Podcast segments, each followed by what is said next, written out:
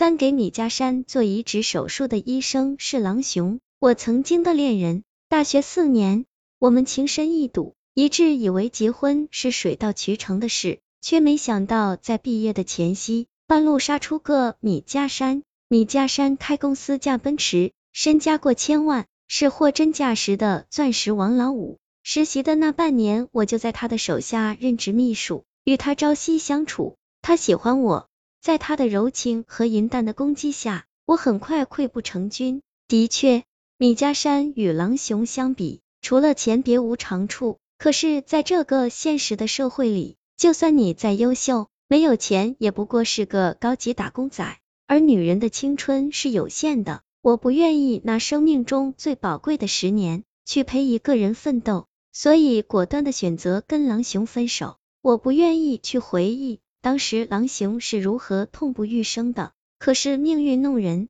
兜兜转转过了几年，米家山的车祸竟成为我们重逢的契机。几年不见，一扫青涩的狼熊变得成熟干练，而且春风得意。过硬的专业技能令他很快跃升为这家省级医院里前途无量的主任医师。他比我想象的要成功。那天在医院的走廊上，一身洁白的狼熊意味深长的看着我说：“你依然那么漂亮，一点都没变。”我读出了他眼中的隐痛，他还是爱着我的，否则不会单身至今。其实我也一样，从未曾忘记过他，就连与米家山上床，脑海里浮现的都是他的影子。可是，一切的一切，都像《半生缘》里曼桢对世君所说的一句话：“我们回不去了。”四在米家山动手术的前夜，我主动约会了郎雄。十五分钟后，他风驰电掣的出现在我的面前，怀里还抱着一束火红的玫瑰。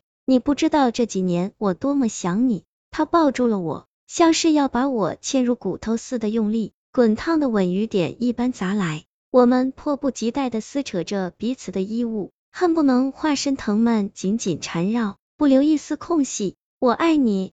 我爱你，他一遍一遍地对我说，像是要把这几年对我的思念都一口气的注入我的身体里去，而我的一句话却令他在瞬间冷却成冰。我说，明天的手术，我不希望你家山有事。原来是我自作多情。狼熊绝望的从我身上滑了下去，冷笑：海运，你太小瞧我了。我狼熊从来都不是那种公报私仇的小人。我会用行动向你证明你的判断是错误的。明天如果米家山在手术台上出现任何问题，我狼熊把眼珠子剜出来赔给你。他飞快的穿衣服离开，并顺手将那束玫瑰顺手扔进了垃圾桶。我蹲在地上哭了。其实我真的很想说我也爱他，可是因了米家山，我失去了说这句话的资格。翌日的手术果然很成功。只是此后，直到米家山痊愈出院，狼熊都拒绝与我眼神交汇。